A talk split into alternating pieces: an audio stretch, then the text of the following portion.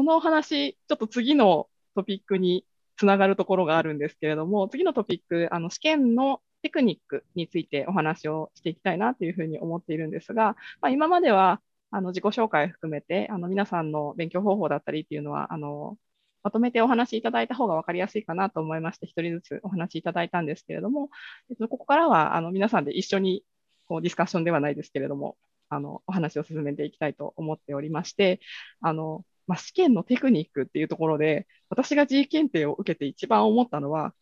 時間がないっていうところでそれをあの皆さんどうやってやられていたのかなっていうのをすごくお聞きしたいなと思うんですけれども、どうですかね？時間余りました？余りました。私も実は時間は余ったですね。はい。優等生の方々ばかりでした。すいません。あそうなんですね。いや、でも多分大半の方々は時間のないテストだと思うんですね。あの時間が余った理由っていうか、あのテクニック、それこそまあテクニックなんですけれども、何かこうやって時間を余らせたみたいなものってありますか？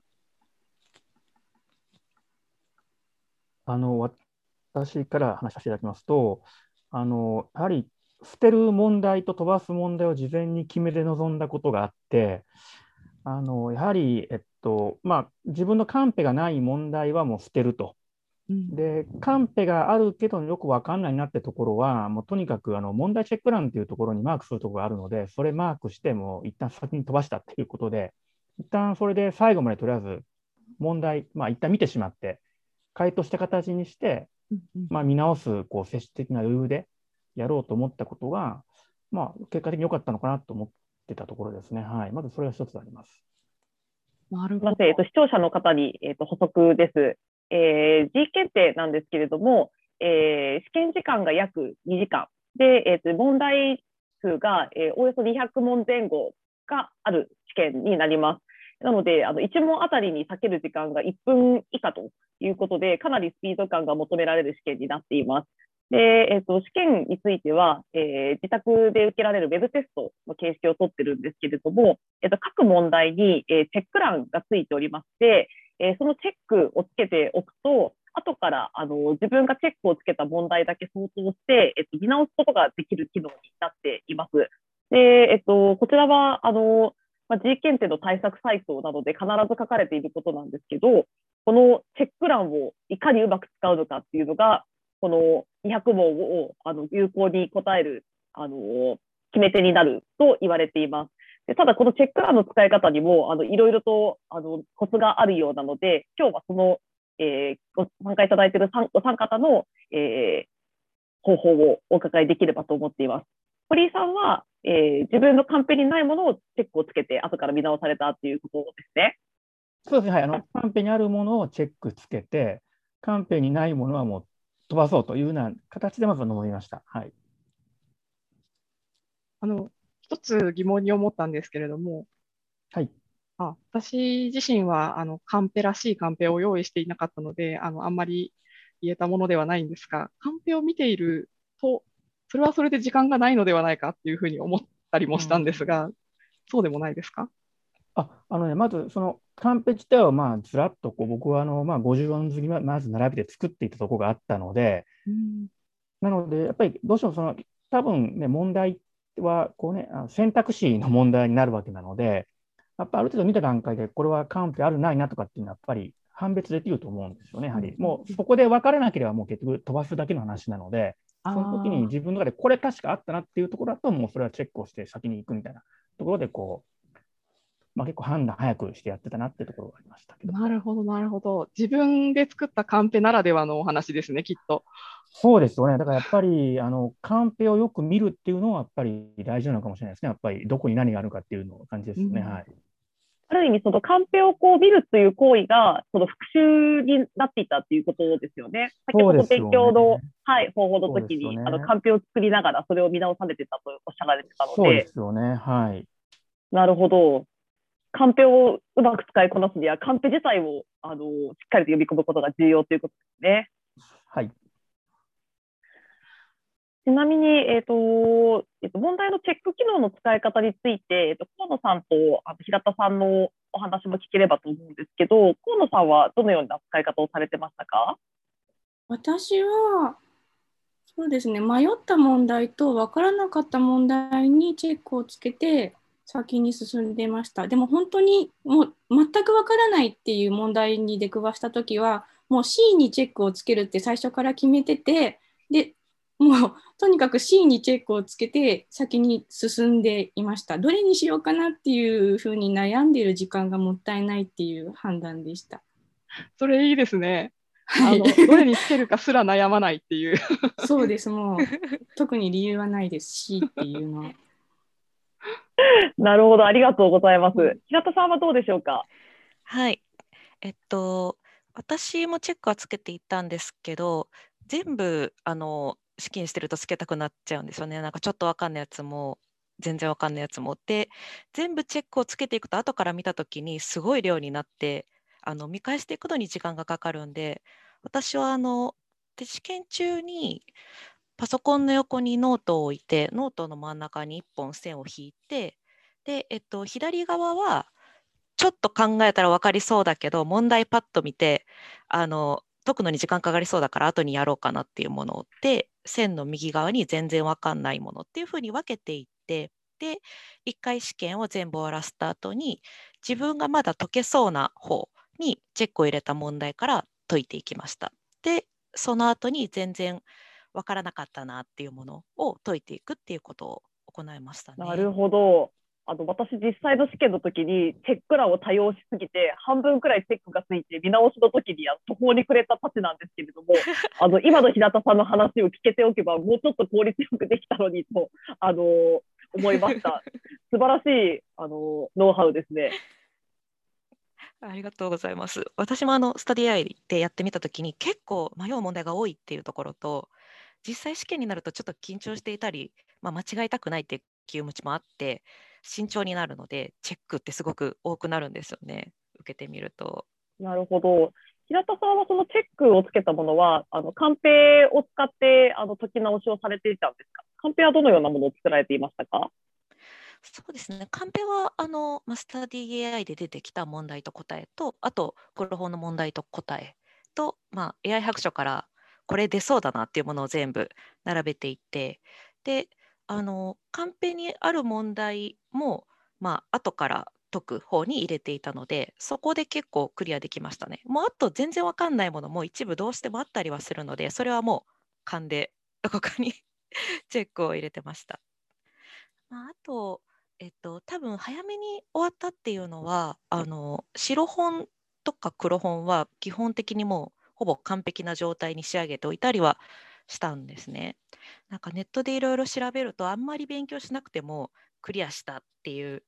まあ、PV 欲しさだとかそういう方もいたりあとあの合格率が高かったりするので検索できるからあんまり勉強しなくても大丈夫っていうふうに思われる方も結構多いのかなと思ったんですけど実際受けた時にやっぱりちゃんと勉強してないと時間なくなるなっていうふうにも思ったりはしたのでカンペそうですねもう作りながらもですけど基本問題みたいなところはもう全部分かるようにしておくっていうのが一番合格に近いのかなって思いました。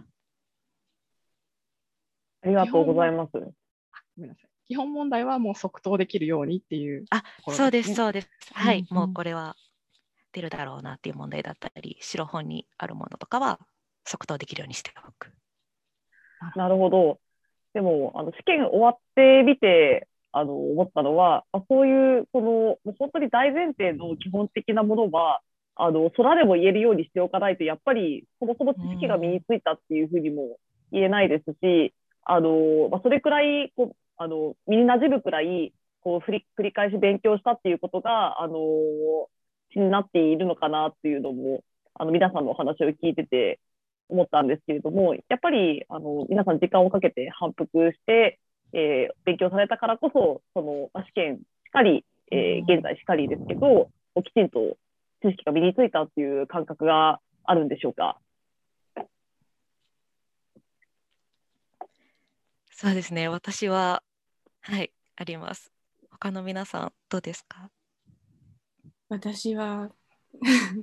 試験で解けない問題がすごくいっぱいあったことに驚き 驚いて、まあ、これからちゃんと勉強しないとダメなんだなっていう感想を一番に持ちました。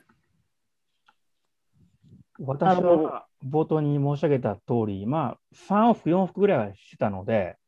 まあ、それが効いたかなと思ったので、はい。やはり、反復3、4回は大事なのかなっていうふうに思っています。うん、なるほど、ありがとうございます。あの堀井さんと平田さんは、えっとまあ、カンペをかなり、まあ、自分が勉強したものをきちんとこう染み込ませていたので、えっとまあ、試験の時にそれあの自分のストックにあるかないかっていうのを判断してあの問題を効率的に解かれていたっていうことだったんですけどそのまあ、そもそもカンペにないものだったり、あとはカンペのどこに書いてあるかわからないものに関しては、えー、G 検定、えー、試験中の検索、あの、インターネット検索が OK の試験なので、検索なども活用されたと思うんですけれども、あの、私が受験者だった時は結構その検索がうまくいかなくて、なかなか答えにたどり着かないということがあったんですね。でできれば皆さんのその検索の極意っていうのがあったらお聞きしたいなと思うんですけれども、えっ、ー、と、河野さん、どうでしょうか？あはい。これは、とキーワードを複数入れることで対処していました。なるほど。例えば、人の名前とか経歴とか、あと、なんか、特殊なヒントになるような文言がどこかに隠れてるはずなので、例えば、別名何々というとか なんか他と被らないような言葉を何か入れて3つくらいで検索すると、まあ、大体ヒットしていったかなと思います。この検索キーワードを3つ入れるというのはあの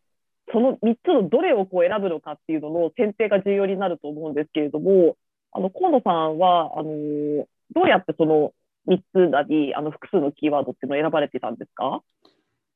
えー、これ普段私が調べ物をするときに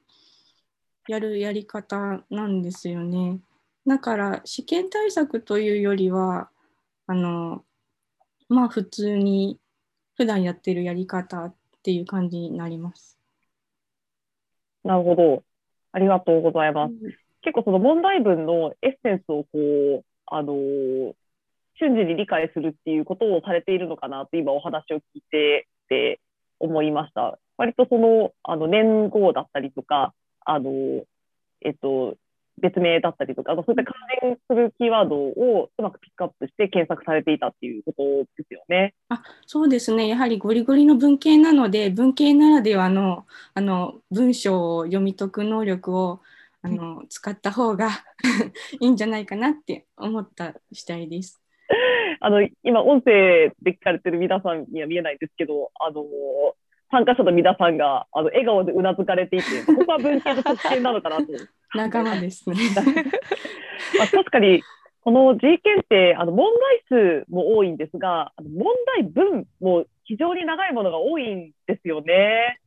うん、そうです。なんか問題もすごく長文だし、あろうことか、あの選択肢も長文なんですよね。でそれを頭から真面目に全部読んでたら絶対に時間が足りなくなっちゃうのであの私の場合は問題文の中からあまず模試をたくさん解いておいて問題の傾向をつかんでおいてそれで問題文の中からキーワード3つくらいこれとこれとこれっていうのを抜き出してあとは選択肢を見てみてそれでなんとなくこういう問題なんだろうなっっていう前提のもとに回答したりしていました。それで多分あの時短になったんじゃないかと思います。なるほど。模試をやり込むっていうことが、その問題文の傾向をつかむあのことにもつながっていたっていうことですね。はい。やっぱり繰り返しは大切ですね。そうですね。人間成長するんですね。記憶、記憶できるもんだと思います。ありがとうございます。えちょっとこの後、あのー、G 検定受験者が誰もが、あのー、苦戦したという、えー、法律だったり、えー、社会問題、えー、社会に実装するときの問題点に関する、えー、問題たちがあるんですけれども、えー、この2021年の、えー、第2回からあのシラバスが改定になり、えー、この